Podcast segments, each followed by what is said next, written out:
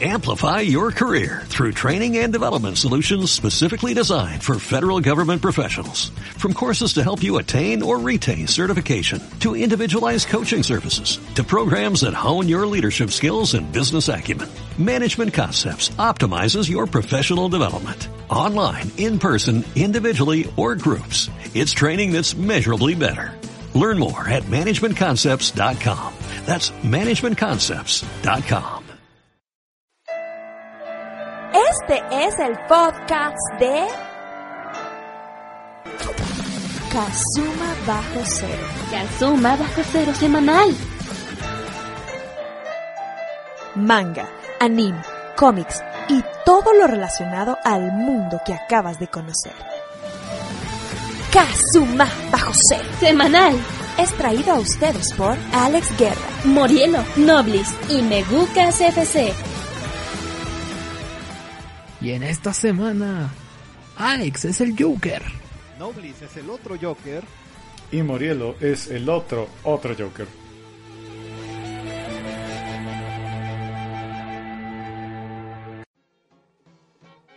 Y bienvenidos una semana más al podcast de Kazumas Bajo Cero Semanal, el podcast el cual promete no ausentarse más de un mes seguido sin estar teniendo actualizaciones y ya estamos de vuelta y no solamente eso, sino que la Santísima Trinidad está otra vez completa. Noblis, ¿cómo te encuentras esta semana? Completo por segunda semana consecutiva. Yay. Y por otro lado, el autor intelectual de este proyecto, Alex Guerra, ¿cómo te encuentras? Muy triste por haber dicho adiós cuando nos adorábamos más. Ah, Hasta la pantera emigró, presagiando el final. Ese obviamente va a ser el primer tema de la semana, pero no vamos a brincar hacia el meca de man- del mame sin agradecer a la gente que nos sigue descargando, escuchando y compartiendo a través de las redes sociales. Y por supuesto, un agradecimiento a nuestros Patreons que son Kike Kabuto y Empresas Morielo. mira, antes de treparnos al mame, quiero hacer un pequeño editorial. La semana pasada ya ves que hablamos casi todo el programa de DC. Ujú, ¿Correcto? También hubo un Nintendo Direct en esa semana y, y nadie lo peló. Ay, sí, bueno, creo que la única gente que peló ese direct fue la gente que fue a Que- quejarse de que no, no había noticias, de que no había noticias. La gente que tenía listo el meme de la decepción y no se equivocó. Correcto. Sí, Así sí, que- entonces nada más quería hacer un pequeño apunte editorial de cómo pasamos de que eh, eh, un evento esperado se ha convertido en así como, ahora cómo nos vas a decepcionar. Qué triste, ¿verdad? Ya es lo que dicen, de que no existe tal cosa como la mala publicidad. Y... Pero de hecho yo creo que sí hay algo que es la mala publicidad que se llama la indiferencia. O sea, ya cuando de plano nadie habla de ti, significa que efectivamente ni siquiera eres malo, o sea, porque no puedes evocar una opinión. Sí, de hecho, caí en cuenta de eso este domingo cuando me enteré que en este direct enseñaron un juego de Rocky, por ejemplo. Y yo entonces caí en cuenta de que, o sea, pensándolo bien, eh, es verdad, o sea, de- me estuve enterando de lo decepcionante que fue y vi muchos memes de lo decepcionante que fue, pero no vi que nadie publicara ni una lista de y se presentaron estos juegos, no, ni siquiera Ya, ni Kotaku.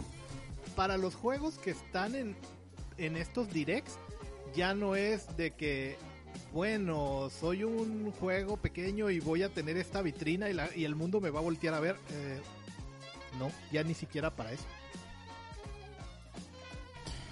Ay, no, qué triste, qué triste, qué triste. Pero, y justamente vamos a hablar de más chismes de estos porque ahora se me está escapando la escaleta y a ver si me acuerdo porque hay noticias de Sony hablando de, de decepciones para variar. Bueno, pues ahora sí, entonces al, al meca. Ahora sí, y nuevamente gracias a nuestros Patreons. ¡Ay, son demasiados enemigos! Necesitamos más velocidad para vencerlos. ¡Activen el mecha en breve! A ver si esto es de su talla. Pues bueno, el mecha empieza de manera triste con nota, ahora sí que una nota bastante oscura.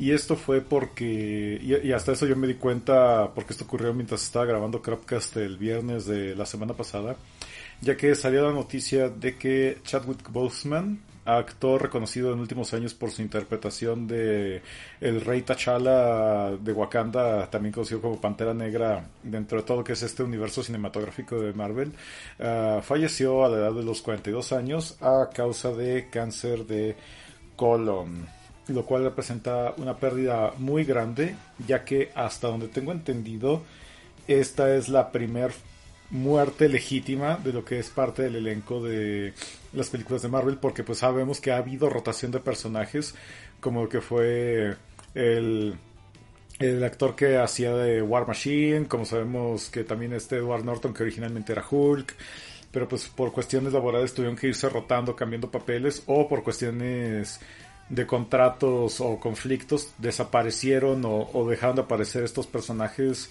como fue Jade Foster interpretado por Natalie Portman la cual ya va a regresar pero estuvo ausente durante un buen rato pero ya, ya vio ya vio Kailana uh -huh. pero bueno Chadwick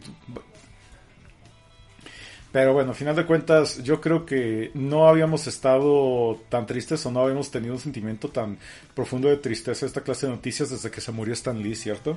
Sí. Sí, habíamos estado así como que ya. De hecho, hubo algunos fanart de, de Stan Lee recibiendo en el más allá a, a Bosman. Me gustó uno que le dice el de. Fui buen Black Panther, fuiste el mejor. Y así de. Fue el único. Bueno, pues ya me entienden. Ay, Excelsior. No lo arruines. no, estuvo. Pues ahora sí que sí estuvo triste. Y. Que te.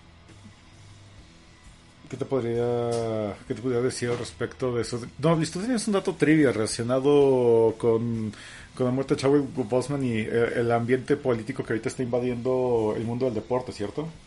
Ah, sí, sí, una cuestión eh, como de coincidencia que, que si lo hubieran planeado no le sale. Resulta ser de que la semana pasada se avivaron fuerte los las protestas por, por la brutalidad policíaca contra las comunidades negras y tal. Por, de nuevo, un asesinato de, de una persona que independientemente de cómo haya sido el arresto, eh, pues estaba desarmado y le dieron siete balazos al sujeto. Entonces, pues hubo, estaban a, a tope la, las protestas y inclusive ligas profesionales empezando por la NBA y siguió también Major League Baseball el, el ejemplo de suspender juegos de, durante la, especialmente el jueves de la semana pasada en solidaridad a estos movimientos de protesta. Y el día viernes hubo juegos pero eh, en el béisbol pasa de que hay un número como simbólico que es el número 42 el cual lo, lo utilizó Jackie Robinson cuando él debutó eh, en los años 40 con los Dodgers, precisamente que fue el primer jugador afroamericano en participar en las grandes ligas, porque antes de eso, pues ya ves que estaba Estados Unidos todo segregado y hasta había baños para blancos y para negros. ¿no? Pues, bueno, sí, sí, me acuerdo, pero, pero, no lo viví, pero ya, ya está muy bien documentado eso. Sí, sí, pero has vi ah, ah, exactamente, está documentado. Entonces el viernes usaron el número 42 que usaba Jackie Robinson, eh, que viene esto de una anécdota de que cuando él empezó a, jugar había pues muchos eh, aficionados blancos que lo abuchaban bastante y se quejaban porque dejaban jugar a ese negro, como decían. Entonces hubo un compañero de equipo que, que le dijo la frase motivacional, no lo decía en serio para que pasara, de que un día todos vamos a usar el 42, porque era el número que lo usaba, dice, para que no nos distingan y no, y no sepan a quién están abucheando. Y entonces esto como que se volvió costumbre y ahora de vez en cuando, por lo menos una vez al año, se juega así que todos los jugadores usan el número 42. Entonces esta semana lo hicieron debido a estos motivos y resulta de que Chadwick Boseman en 2013 protagonizó una película biográfica de Jackie Robinson llamada 42 también. Entonces e, estuvo ligada que pues el, el, papel que él interpretó del, del 42 pues al el día de su muerte eh, todos los jugadores que de los partidos que se jugaron traían este este número también coincidentemente, no, no a propósito, pero como que todo se juntó.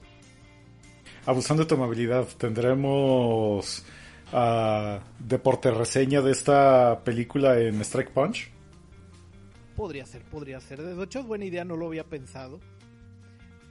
Desgraciadamente, Netflix la quitó hace poco. Así que si quería ir a verla, le, le podía decir, ¿está en Netflix? O estaba como hasta hace dos semanas. Eh, tendrás que recurrir al modo gueto para poder ver esa película. ¿Qué les Ah, parece? Pero en fin, ¿Qué les parece si los tres la vemos, los tres la reseñamos y los tres salimos en Strike Punch una vez? Me parece magnífica idea. Ahora falta que la vea yo y que la vea Muriel. Sale. va, va, pero me, me puedo comprometer para verla esta semana. Ok. Ok. Ay, pero en fin, Alex, algunas últimas palabras para despedir a el rey de Wakanda. Sí, la verdad es que cuando, le, cuando leías todo el comunicado que dio la familia Chadwick Boseman, desde el 2016 tenía cáncer, o sea, hizo Civil War, Black Panther, Infinity War y Endgame con cáncer. O sea, hizo cuatro películas taquillerísimas. Sí, me pueden decir, no, pues es que llevaban lo de Marvel y pues la, marca Vengadores. eh, eh, eh". Pero hizo cuatro películas exitosas, nada más de las de Marvel, todas con cáncer. Sí, y el último O sea, es año también soportó este que soportó sin decir nada eh, de por qué estaba así, que la gente lo estuviera apodando en internet Crack Panther. Ah, sí, o qué, Vegan Panther también dijo el Punisher Panther. Mucho Panther. Este, no, la verdad es que se, se va a extrañar y pues Ah, no, pues que de hecho hay, hay todavía una pequeña tragedia envuelta dentro de esta gran tragedia, que, nos, que fue que los fans de Marvel, al menos los peores, que se creen dueños del entretenimiento, ah, han estado acosando en últimos días por redes sociales a Elizabeth Olsen, porque a diferencia del resto de, del, de, váyame, la gente que está involucrada El en elenco. Marvel y todo eso.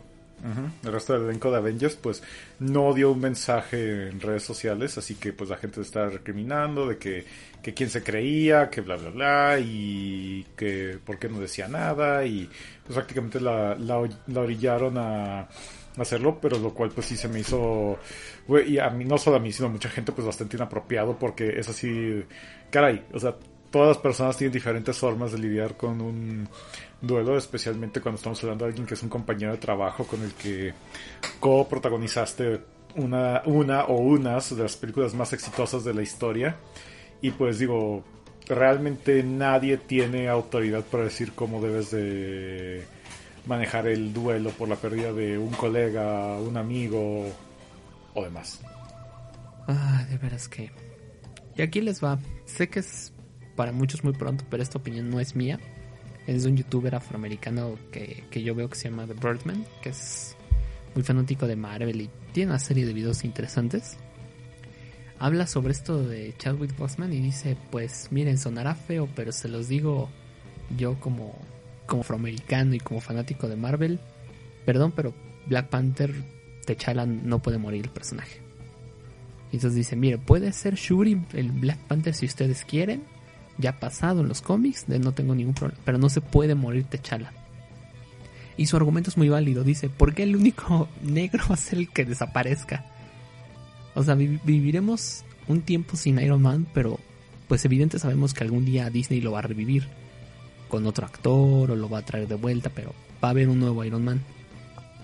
Y, y matar ahorita al personaje Black Panther que no ha concluido su historia, sí sería como un, ah, no manches, entonces ¿por qué solo el negro murió?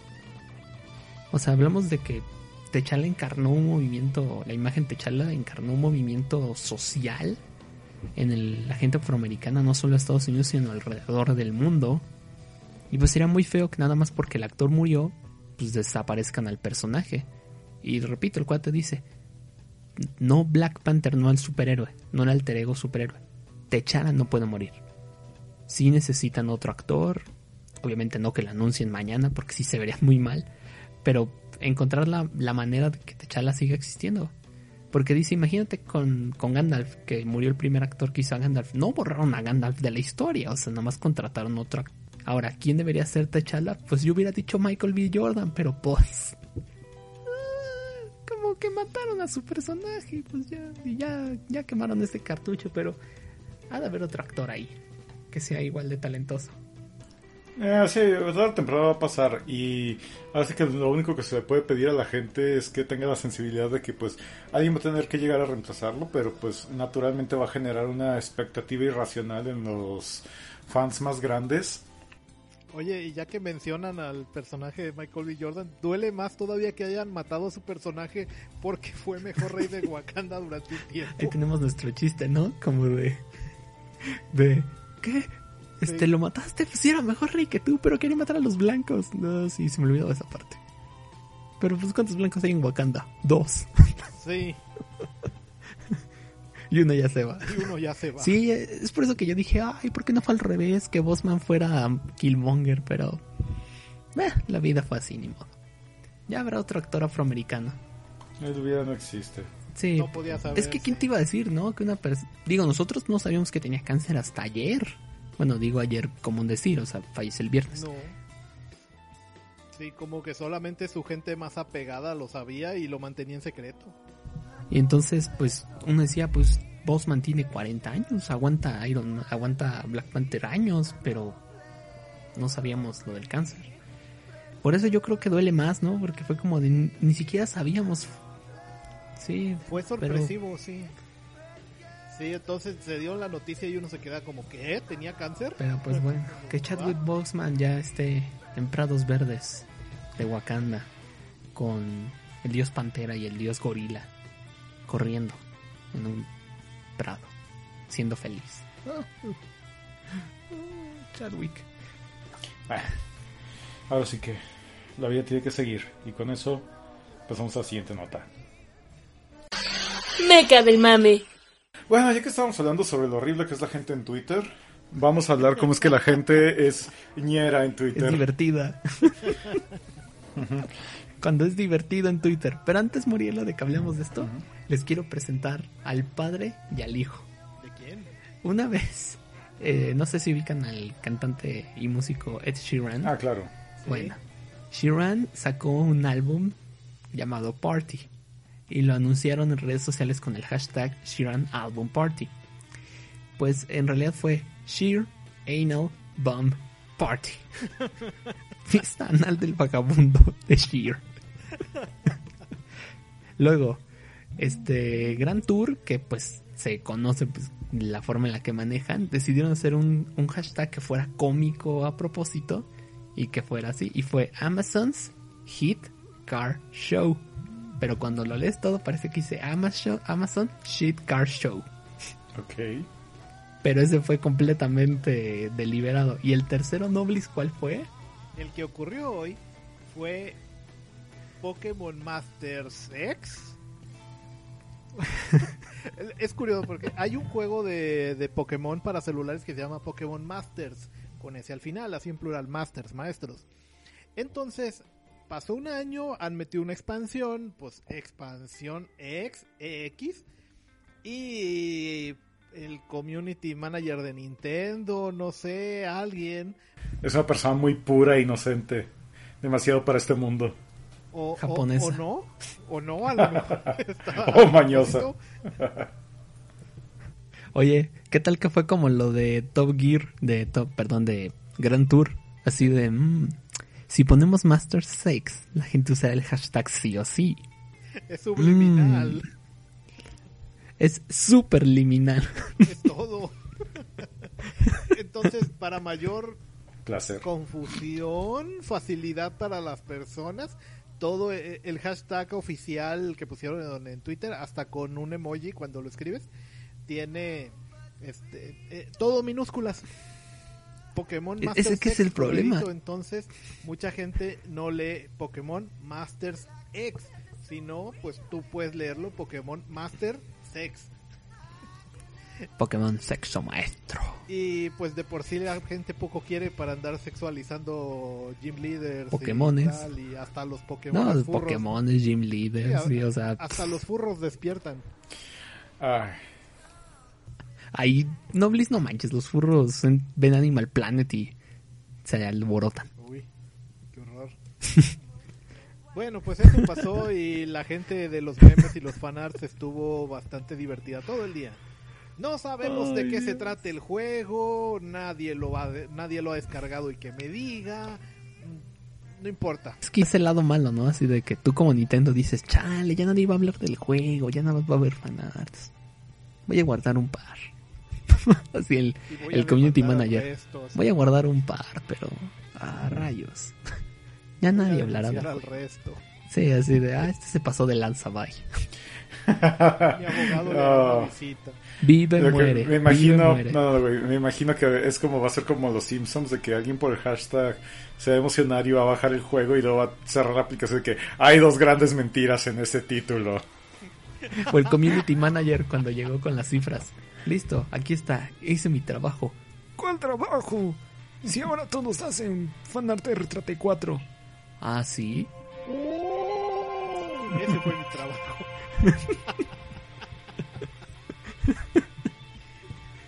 Ah, De nada. Revitalicé Pixie. DeviantArt otra vez vivió. De nada. Perros. Ay, pero bueno, ¿no? Estas cosas no pasan muy seguido, así que hay que aprovechar. sí. Fue divertido mientras duró. No, pues ya lo van a dejar, ya ni modo. Sí, ya es así como que dice, mejor va- van a rodar con los golpes y simplemente... Yo creo que lo que está, lo que está haciendo Nintendo creo que es lo mejor. Suponiendo que no haya sido a propósito. Pues sí, ah, estás pensando como algo... Digo, ¿qué te iba a decir? Yo- eh, eh, es para evitar un efecto Streisand, porque ya ves que, por ejemplo, cuando Nintendo trató de meter más mano para aclarar lo de Bowsette, todavía cuando se puso de moda, ¡puf! todavía terminó ah, echándole más leña al fuego. Sí, sí, o como cuando quisieron prohibir que, pasa, que, que hicieran streaming del Smash en Evo. Sí, como que Nintendo no es muy bueno para detener cosas. No, ya mejor no lo intentaron. Sí, porque en todo el día no han cambiado, ¿eh? y con base al último direct tampoco para promover, pero bueno. Es que sabes qué es lo peor. Si tú como Nintendo, ¿cómo te diré? Se habló más de este hashtag que del direct. Sí, no, pero espera. O sea, si Nintendo quisiera aclarar, tendría que, que usar palabras eh, no muy familiares. Así que, no queremos hablar de, no queremos hablar de Pokémon ni S, E, X, O enfrente de los N, I, N, O, S. Sexy niños, cerraron ese antro hace años. Ahora lo tiene Netflix. ¡Ah! Ahora no tiene Netflix. ¡Ah! eso está bien mal. Eso está horrible. Ay, bueno, ya eso ya pasó, pero ¿qué, Ahora qué lo onda tiene Netflix? y le puso cuties. ¿Qué, qué, eso no es muy woke. No, está, te la rifaste, Noblis. O sea, ya para que 4chan se ponga en tu contra es que... Es horrible. Imagínate, ya para que 4chan esté a favor de la causa social correcta. Ya es cuando dices, ¿oh? ¿What? ¿Qué, qué aliado fue este? El 2020 es cada vez más extraño. güey. Muy bien. Entonces, pasando a lo que sigue. Meca del mame. Ah, ya que estamos hablando de Netflix, Netflix no solamente ha estado capitalizando con ser ahora sí la plataforma de streaming menos favorita de 4chan, Sí. ah, sino que también Ya, se está... an- antes de meternos en lo de los niños ni- de este de, de Resident Evil, eh, expliquemos un poquito esto para quien no lo haya entendido y, y- y lo esté viendo como un chiste local. Así rápidamente, resulta que Netflix anunció la semana pasada un como documental. No, es una película. Es una en- película que ganó un este premio en Sundance, en el festival de Sí, Sundance. sí, pero o sea, no es película comercial para que te entretengas, pues. Es para que Ah, sí, no, es película No, para pensar. así como más, sí, para pensar. Es, es cine francés dirigido por una mujer negra de Senegal, así de... de- No se puede ser más woke. Inclusivo, sí. Entonces, es para hacer conciencia contra la sexualización de las niñas. ¿Y qué dijo Netflix? ¿Cómo podemos vender esto? Sexualiza a las niñas y ponla en el póster con una descripción súper... eh, eh, así como... Hay dos grandes mentiras en ese título también. Sí, o sea, ¿qué dices tú? Por aquí los tengo. Aquí dicen. Lo, lo, la descripción le puso esto. Amy tiene 11 años y quiere pertenecer a un grupo de chicas de su edad que bailan sensualmente. Entonces empieza a explotar la feminidad y desafiar a su familia religiosa. Ah. Esas son descripciones de Dojins, ¿no? Sí, Ajá. eso puso Netflix y, y el póster eh, no ayudó. Y es así como pues toda la, la mazapaniza corriendo así de vamos a cancelar Netflix. Eh, bueno, aquí podía tener doble eh, sentido de cancelarlos y de, y de cancelar la cuenta. La mazapa... Ah, te, te voy a robar eso, la mazapaniza. Está buenísimo.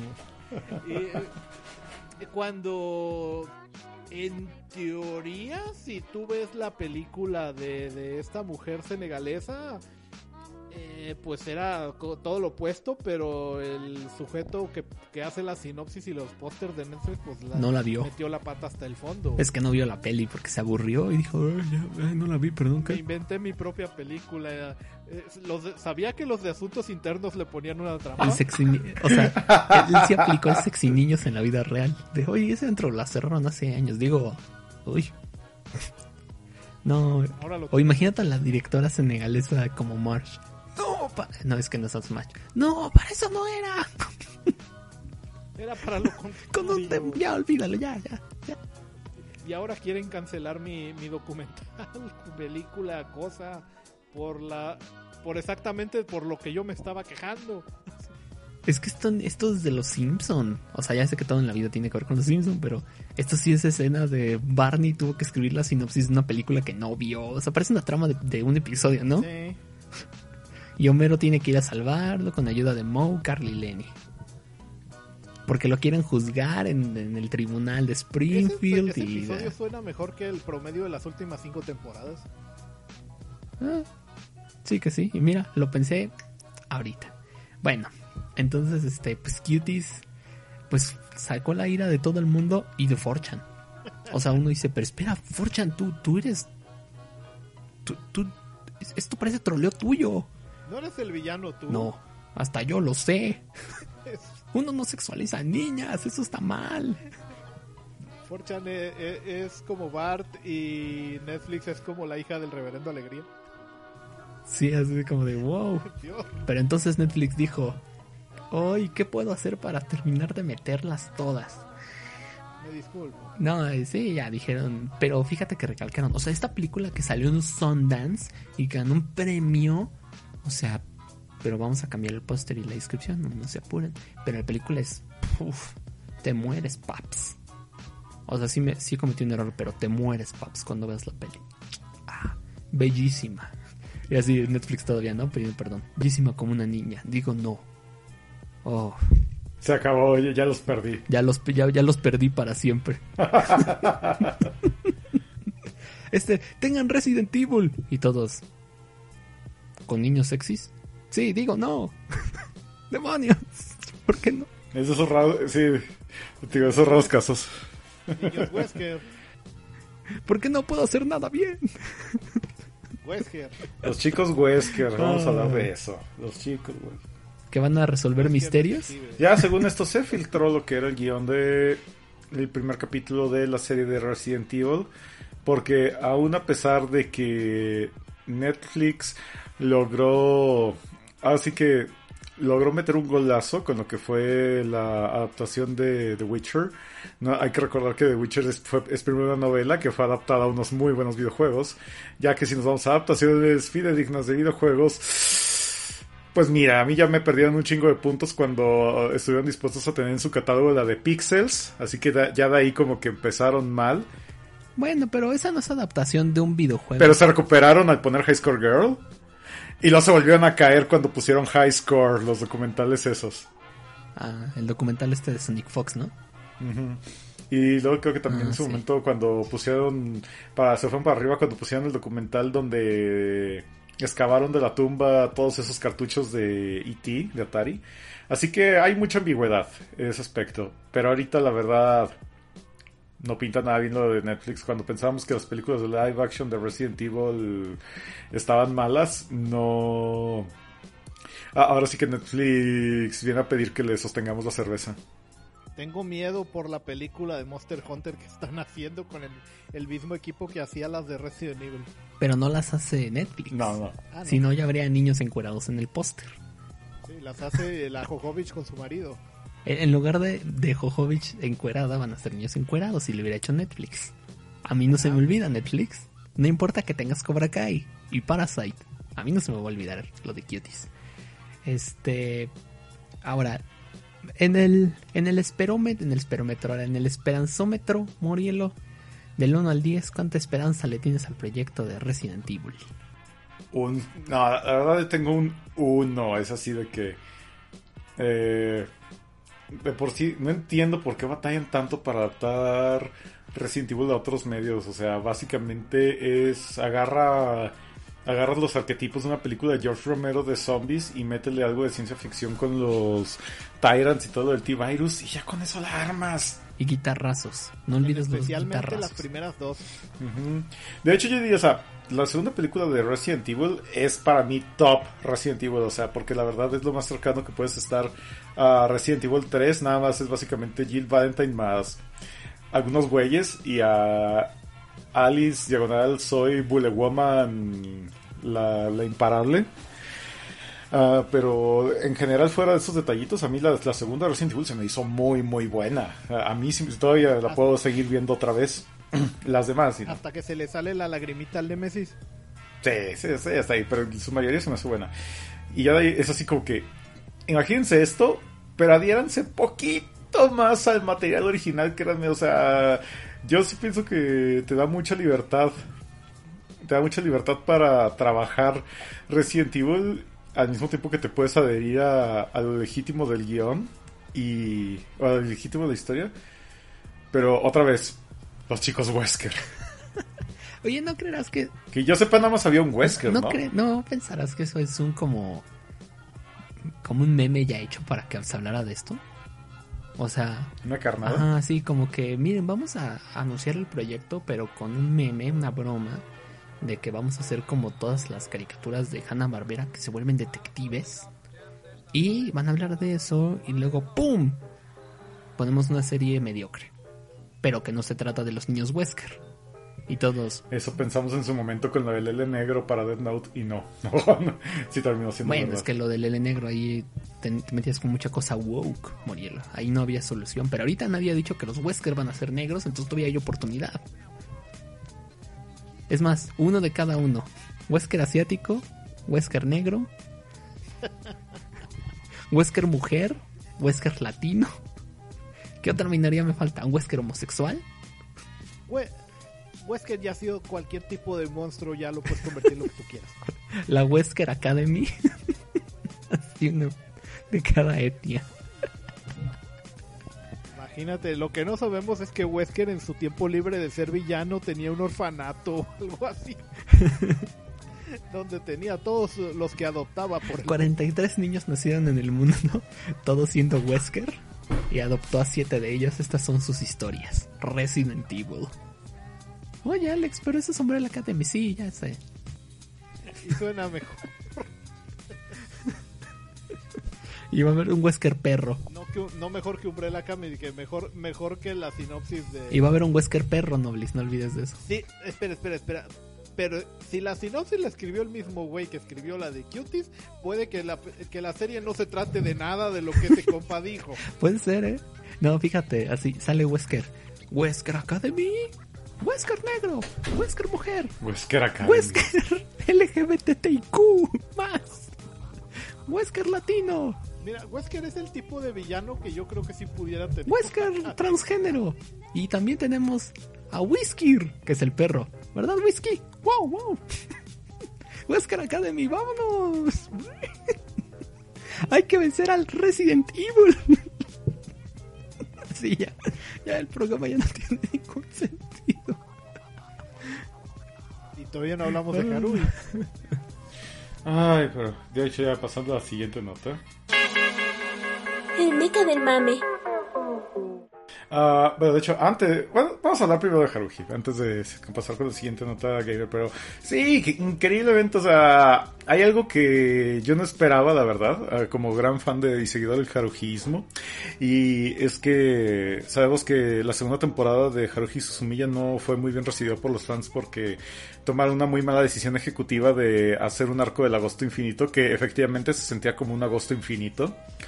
Ah, pero independientemente de eso, eh, una de las principales razones por las que no ha habido una tercera temporada de Haruhi Suzumiya es porque ah, aún a pesar de, que había todavía material pendiente por animar, pues no había, no existían publicaciones nuevas de esta serie originalmente de novelas ligeras.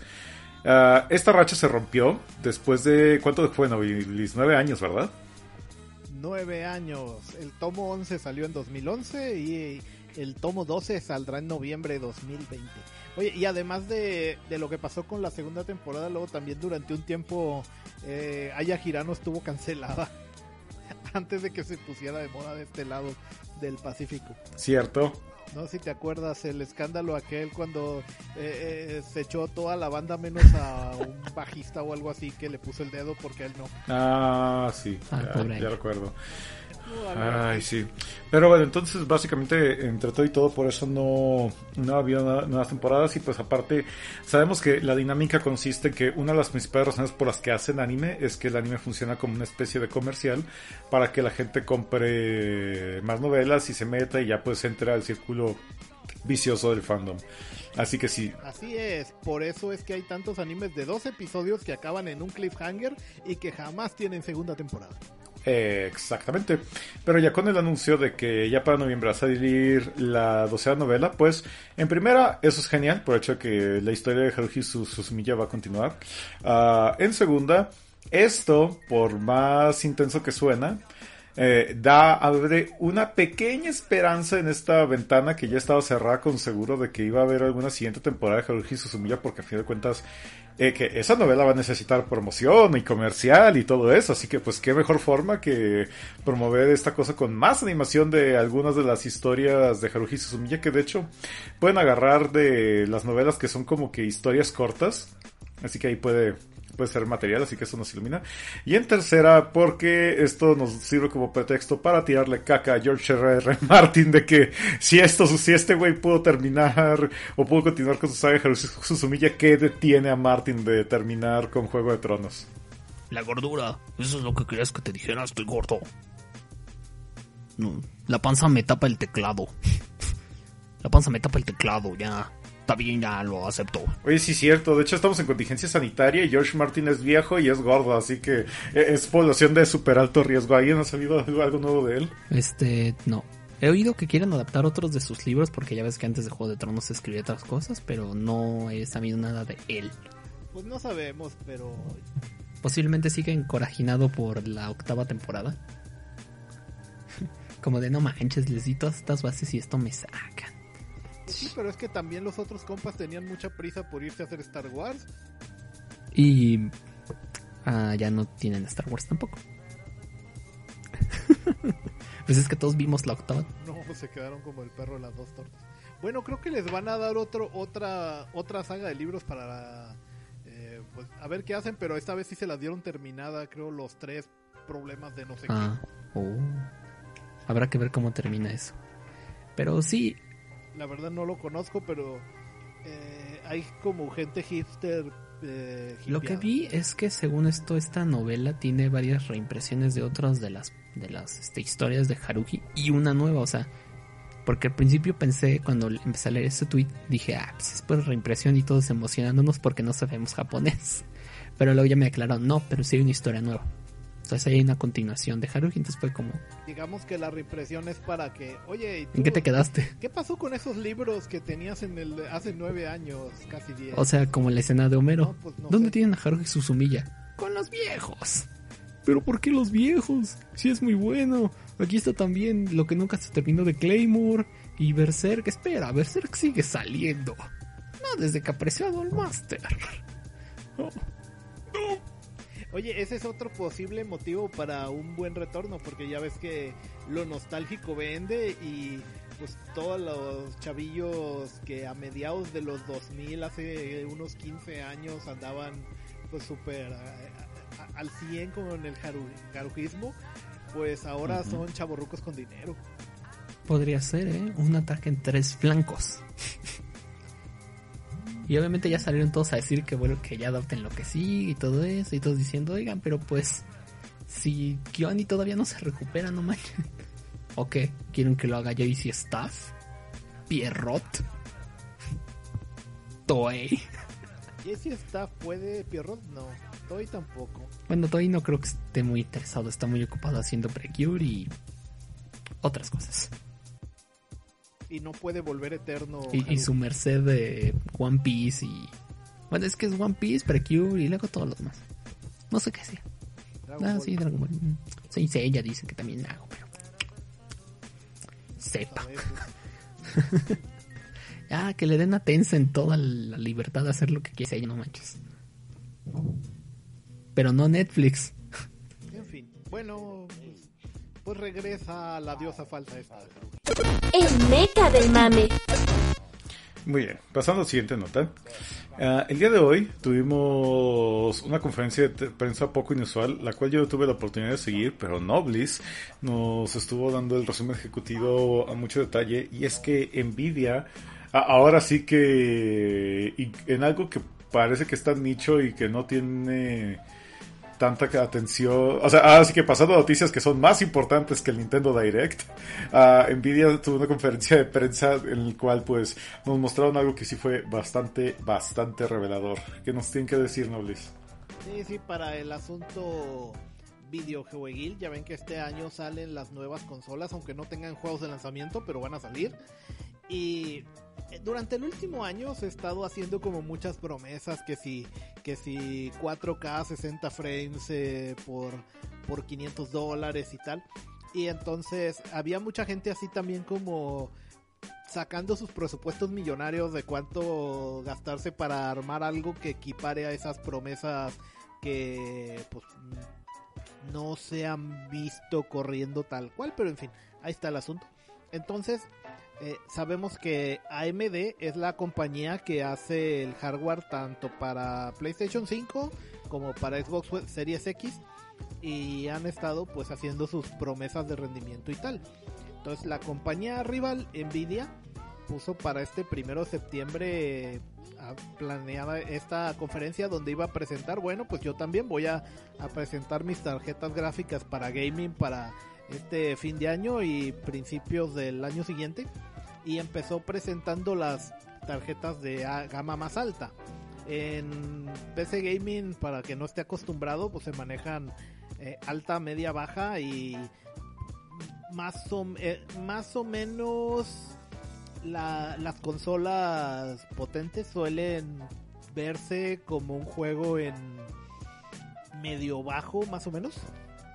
Y, eh, y a partir de ahí pues ya se disparan mucho mucho los precios porque es donde hay me- menos competencia entre fabricantes de tarjetas y entonces Nvidia está así como que sola eh, en la cima de lo más potente para los Master Race que más presumen. Entonces, hasta el día de hoy la- a la venta, la, la gráfica así pues más poderosa que hay para consumo doméstico cuesta do- 1200 dólares más o menos, salió como a 1400, ha ido bajando un poquito con el tiempo. Y entonces el día de hoy pues ya viene y muestra. Pues esto es lo que vamos a empezar a, a vender este fin de año.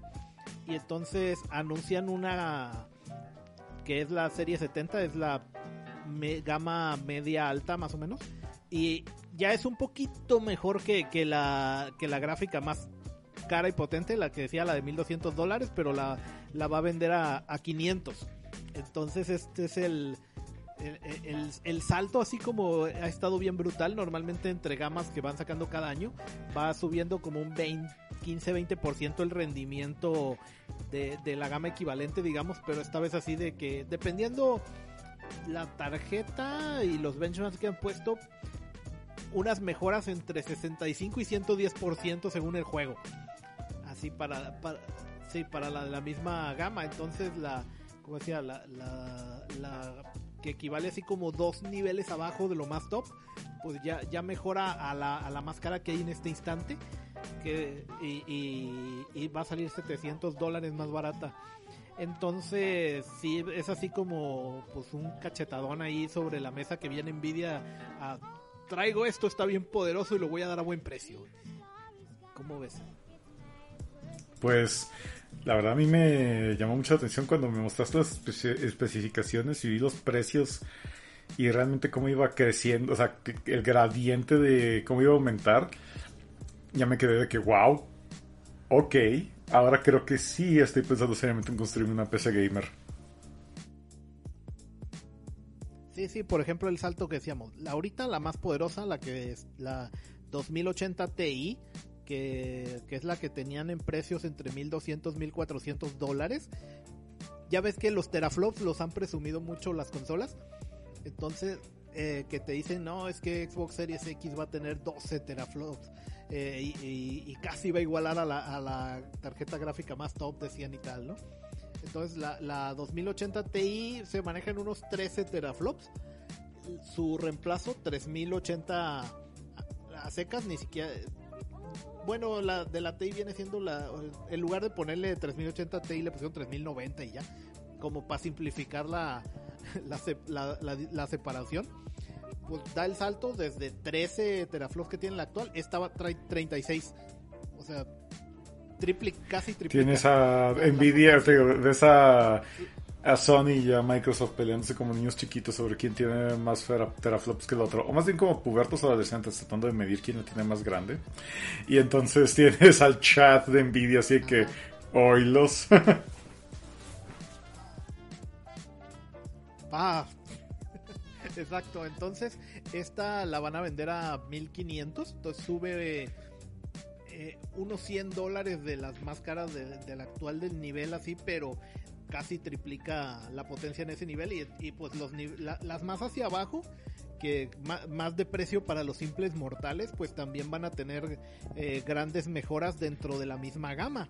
Y eso es lo, lo llamativo porque no, como decía, normalmente las compañías no van y sacan lo más potente que pueden, sino que siempre se están reservando, guardándose cartas para el futuro, porque dicen, bueno, si le vendo ahorita yo al jugador una cosa así como súper potente, lo que pasa es que a veces los que se las compran eh, duran bastantes años eh, con ellas y entonces ya no ya no están invirtiendo más cuando a ellos pues como que lo que les gusta más es esa gente que todos los años está viendo a ver qué modelo nuevo salió para vender su su modelo es que es viejo, es del año pasado o tiene año y medio, ya ya me urge cambiarla, hay gente así.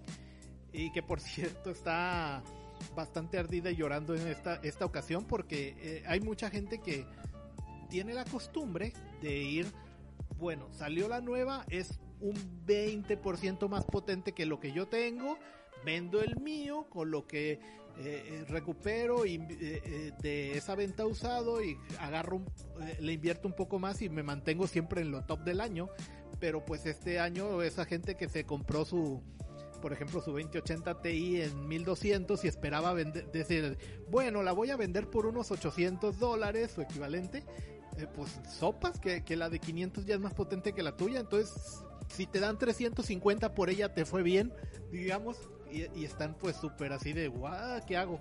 es su problema, así de que...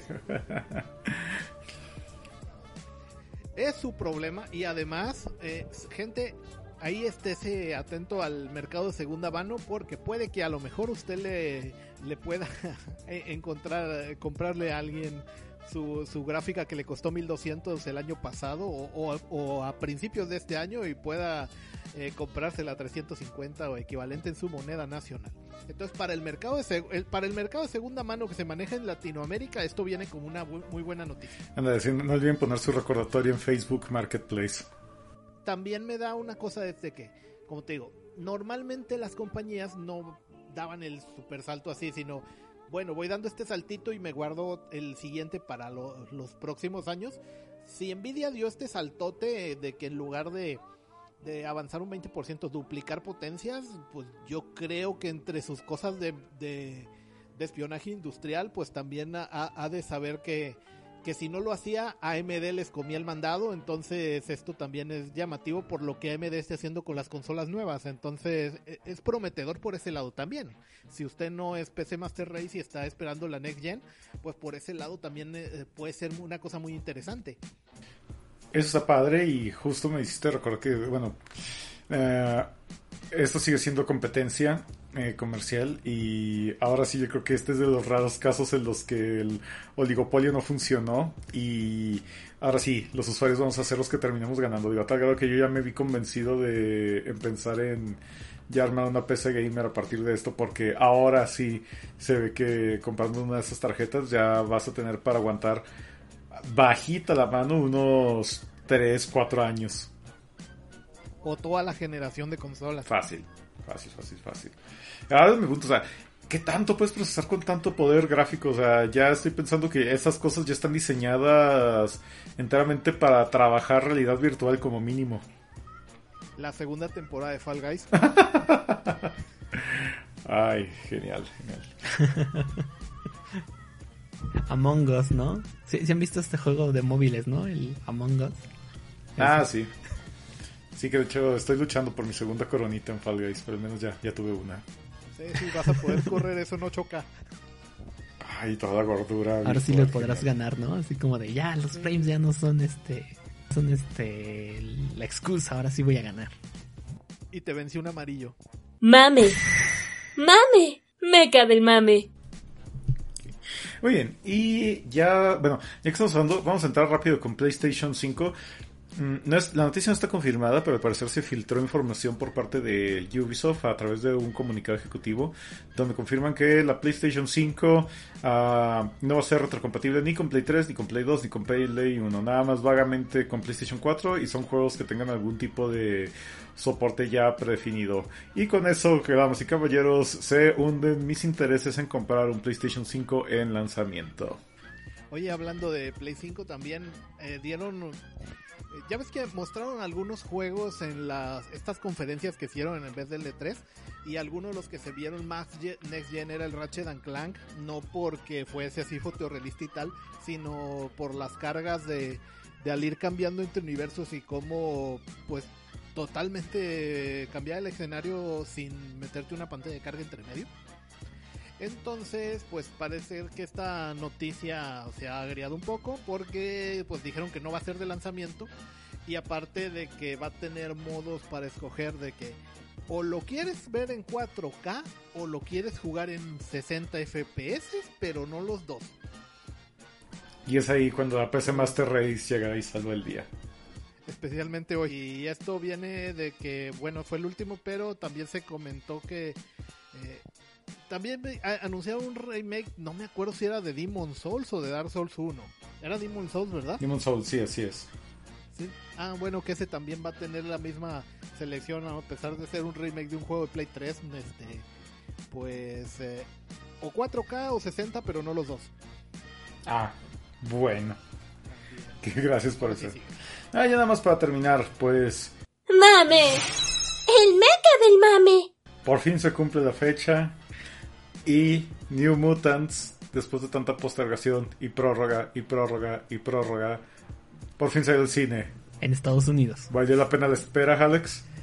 Pues las primeras, segundas y terceras reseñas, Murielo, dicen que no. Que por eso estaba enlatada. Porque está pésima. Que sí está bien horrible, o sea. Entonces, desenlatarla es como liberar un monstruo. Sí, o sea. Esa película está tan salada que te causa hipertensión nomás de verla. Dice el cuate, este que hablé de lo de Black Panther, el cuate hizo la reseña. Y dice, no sé si es porque llevábamos dos años esperándola o porque teníamos fe por los actores, porque no es un mal elenco. Dice esto, para ser una película de siete actores, nadie actúa bien. Ninguno de los siete. Que la que más o menos es Anna Taylor Joy, como que ella dio el 115 y todos el 60. Pero ella así como que, yo soy Magic, y todos. Sí, yo, yo soy Wolfsbane. Y yo soy Magic, guau, mira, guau. Sí, este, Qué soy gacho. Sunspot. Hecho fuego, mira. Uh, Bueno, al menos ya podemos dar por terminado eso, ¿no? Así que, pues, dicen eso, que es la peor de todas. Dicen, es, increíble que vivo en un mundo donde New Mutants es peor que Phoenix, Dark Phoenix. Y yo así de, oh, oh, oh, oh, Dios, ¿me va a dar algo? ¿Hay algo peor que Dark Phoenix? Sí, New Mutants, al parecer. Es que sí, ¿no? Qué, qué, qué mal, ¿eh? Qué triste, ¿no? Además, decías tú, ah, pero un elenco bien bueno hace dos años. Y era una premisa muy buena hace dos años. Que es genérica as fuck. O sea, ya no as hell, ya no very much. As fuck. O sea, es de, de verdad nada, ni una sorpresa. Y, y, volvemos a lo mismo, ya es 2020, ya deberíamos, bueno, en su momento era el 2018, pero aún así, o sea, ya debe de ofrecerte algo más una película de superhéroes. O sea, ya no es... Y estos ni siquiera tienen el pretexto de que, ah, es que les pegó la pandemia. No, ni eso. No, estaba completa, o sea, ni siquiera está reeditada, nada, está igualita como la enlataron. Nadie la alteró. Y creo que mejor la hubieran alterado. Nadie quiso. o a lo mejor es que a lo mejor no importaba si le invertían más, ya no tenía arreglo. Que es en ese momento donde explota la pared uh, y llega volando a alguien envuelto por la nube de polvo que dice: ¿Alguien quiere un Snyder Yo quiero New Mutants Cut. No, pero. Ya, deja, déjalo morir y deja. Olvidemos esto, enterrémoslo y dejemos que que, que los X-Men tengan su reboot. Tomaré una bala por el equipo. En este podcast me comprometo. Aquí me escuchan todos. Voy a ver New Mutants y les cuento qué tal. Aunque dudo mucho que mi opinión vaya a cambiar radicalmente del consenso general. O quizá voy a salir y decir que es la mejor película que he visto solo por el hecho de que llevo dos malditos años esperándola. Y voy a, como fanático de Andrés Manuel, a negarme a ver la realidad. Y voy a decir, nah, no está tan mala. Nada más porque me puse esta estúpida bandera de New Mutants. Ya les, ya les estaré contando en cuanto la vea. Pues si la quieres ver, mejor. Es, que en otras situaciones te diría, va, haz lo que quieras con tu tiempo libre y con tu dinero, pero ahorita estás también comprometido a tu salud. Espérate, o sea, si la vas a ver, no, no, no traemos prisa de que vayas al no, cine. No, no la voy a ver al cine, voy a encontrarla así sea grabada con celular. No voy, no voy a ir al cine, no. Ah, bueno, perfecto. No, no. Navegarás. Sí, no ir al cine hasta el próximo año, yo creo. Modo gueto, Corsario. Carry on, carry on. Hoy hablando de ir al cine, el que el 17 de septiembre estrena Tenet. Ah, sí, tampoco la voy a ver. Perdón, Nolan. Te debiste aguantar. La salud. Te, perdón, vivo en México, Nolan. Ahí me cuentas cómo estuvo. La salud Paso. es primero. Y también va a estrenar Wonder Woman, ¿no? Y también, perdón, Galgadot. Nos vemos en Blu-ray. Ah, y Promare. No sé si vieron toda la tormenta de Promare. No. Este, van a estrenar Promare los del Konichiwa en cines. Y obviamente ah, todos. Sí, cierto, ya, ya, ya me acordé. Sí. Es una estrategia valiente, Coto. Vamos a ver si funciona. O sea, así fue como de no ma. No ma. Y fíjate, eh, hay de tres sopas, obviamente, los que dicen, bueno, los Sims, que dicen, no, voy a comprar boleto aunque no vaya. Porque así ayudo a la industria. Y error, ayudas más a la industria comprando el Blu-ray en Amazon. ¿Sabes a quién le llega el dinero de esa compra? A Trigger directamente. No a los del Konichiwa. El segundo, el segundo grupo. Ahora que sí hace las dos cosas, alguno, alguno habrá que haga las dos cosas. Y luego, este, voy a ir al cine aunque me vaya a morir para ver esta película. Ah, pues será promar, trigger y todo lo que queramos, pero no vale la pena. Y el tercer grupo es el más triste. En mi ciudad todavía no abren los cines. No sé si ese es más triste o el mío. Que en mi ciudad los abrieron en julio cuando el semáforo estaba en rojo, parecía tinto. Costaba en café, o sea, en negro mi semáforo. Zona de guerra. ok. Entonces, ahora sí ya podemos estacionar el Mecha. Sí, ya podemos. Perfecto, entonces lo estacionamos y de ahí pasamos al recomendorama. Kazuma Bajo Cero Semanal volverá después de estos comerciales. Ya ni siquiera tienes que descargar el podcast. Ahora lo puedes llevar contigo usando Spotify. En la sección de podcast solo busca Bajo Cero. Lo mismo aplica para iTunes y iBox. Así o más sencillo. Ya puedes apoyar al podcast de KBCS con tus aportaciones en Patreon. Es tan fácil como un pago mensual a través de PayPal. Con este pago obtendrás beneficios exclusivos del podcast, como obtener el podcast antes que nadie, ser saludado en cada programa y decidir temas para futuros programas. Solo entra a patreon.com diagonal megucasfc o bien pregunta cómo puedes donar directamente. Aunque igualmente un simple retweet nos ayuda y mucho.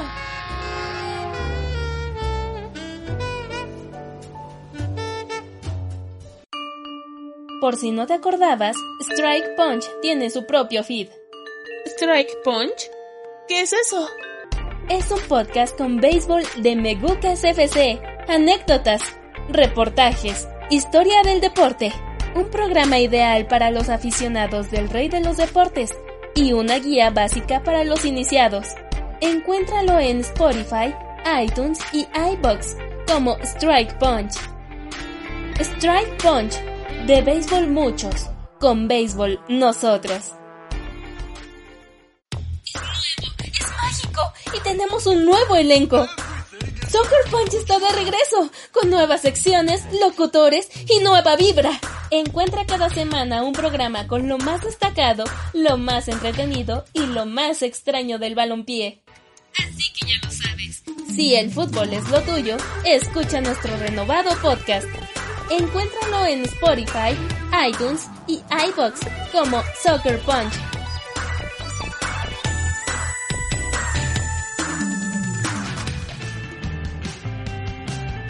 Esto es Recomendorama, la sección que se autoexplica. Y estamos de vuelta con el Recomendorama, la sección que se autoexplica. Noblis, ¿qué nos vas a recomendar esta semana? Eh, pues ya que hablamos de cosas de PC, si usted tiene alguna para jugar o planea hacerla y quiere ir, ir juntando backlog de una vez, ahorita en la tienda de Ubisoft están regalando este The Division. No, ¿cierto? Entonces, Entonces, si usted planea entrarle por ahí, pues puede estar revisando la- las tiendas de vez en cuando como esta. O pues la típica de Epic que está todas las semanas dando dos juegos. Sí, sí, sí. Pues eh, ahorita está gratis, vaya haciendo backlog.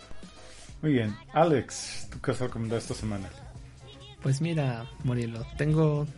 Bueno, la segunda no sé si recomendaciones, nada más como que lo que vi esta semana. Además de mi recomendación. Lo que vi esta semana, Morielo, es el número uno de Three Jokers de DC Comics. Ah. Cuatro años y creo que Geoff Jones como que empezó a escribir esto la semana pasada. Hace cuatro años estábamos saliendo de la Dark Side War, que fue el evento final de la marca Los Nuevos 52, que puso a nuestros personajes de DC y de la Liga de la Justicia a volverse los nuevos dioses, nuevos nuevos dioses.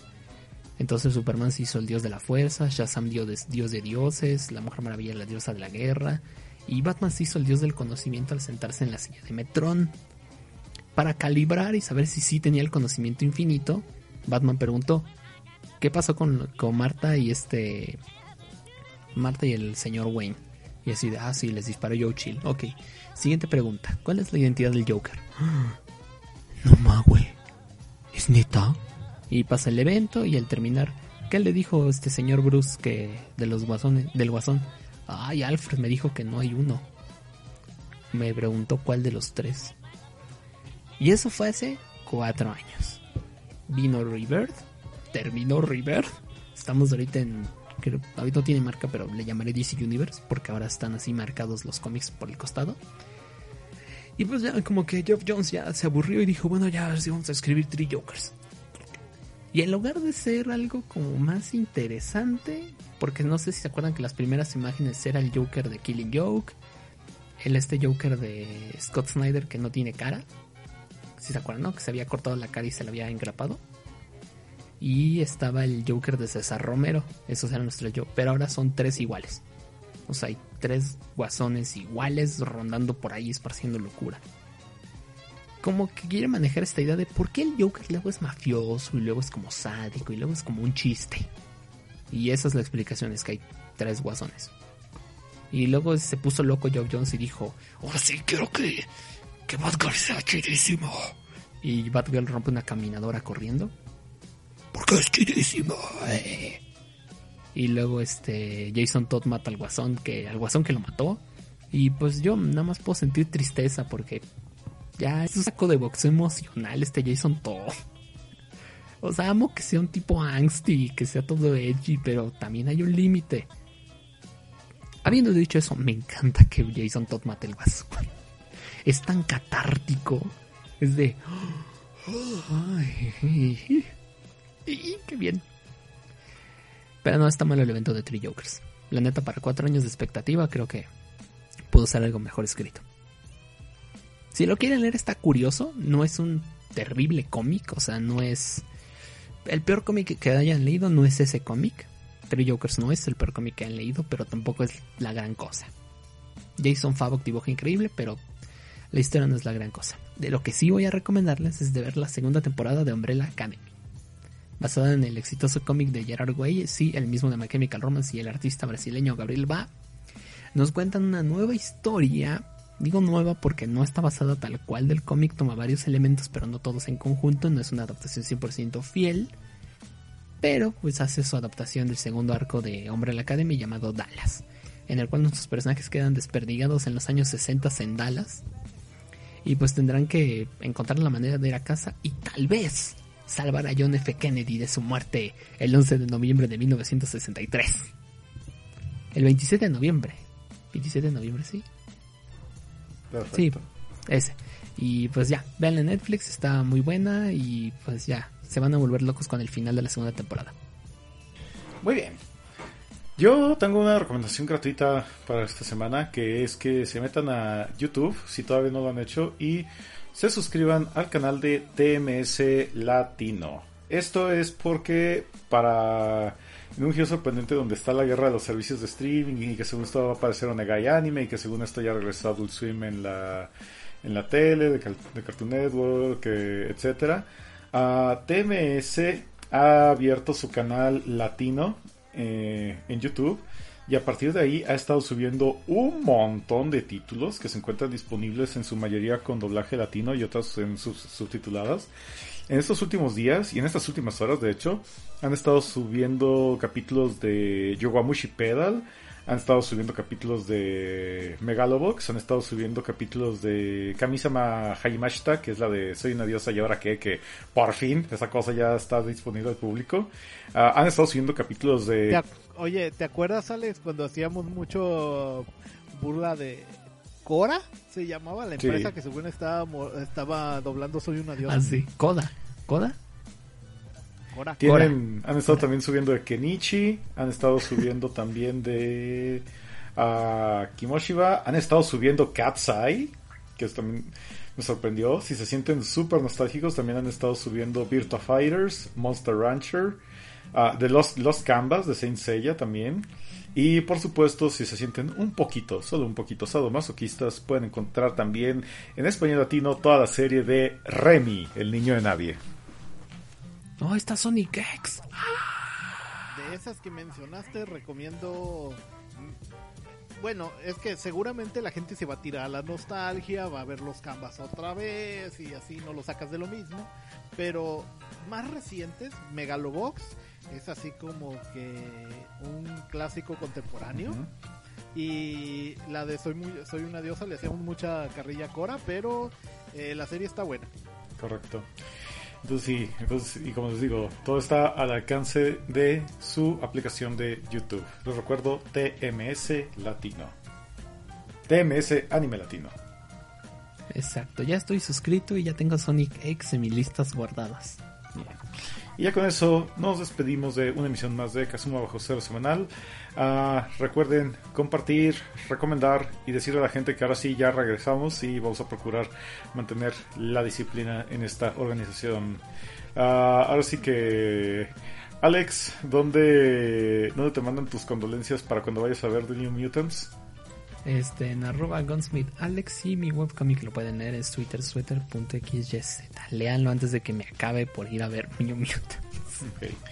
Y Noblis, ¿dónde podemos encontrar más datos trivias de la comunidad afroamericana y el deporte?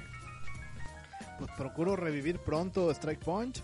Así que estén atentos. También ahí en Twitter como arroba Noblis, pues ahí vamos a estar comentando cosas. Y pueden encontrarme poniendo Noblis en el Google. Seguramente ahí algo les va a salir. Muy bien. Y a un servidor lo encuentran en Twitter como arroba Morielo, también en el crapcast.com y pues en el canal de YouTube de El Crapcast. Gracias por acompañarnos. Tengan una excelente semana. Y estamos pendientes para un episodio más donde la garantía No Está está garantizada. garantizada. Hasta aquí esta emisión de Kazuma Bajo Cero semanal. Recuerda que estamos en Spotify, iBox y iTunes, en todas como Bajo Cero. También puedes seguirnos en Twitter, darnos un like en Facebook y apoyarnos monetariamente en Patreon. En todas estamos como Megucas FC. Gracias por escuchar. Locución Nancy 3V. Producción Alex Guerra. Esta fue una producción de Megucas FC, podcast y videos con efectos de sonido y queso. Amplify your career through training and development solutions specifically designed for federal government professionals. From courses to help you attain or retain certification, to individualized coaching services, to programs that hone your leadership skills and business acumen, Management Concepts optimizes your professional development. Online, in person, individually, or groups. It's training that's measurably better. Learn more at managementconcepts.com. That's managementconcepts.com.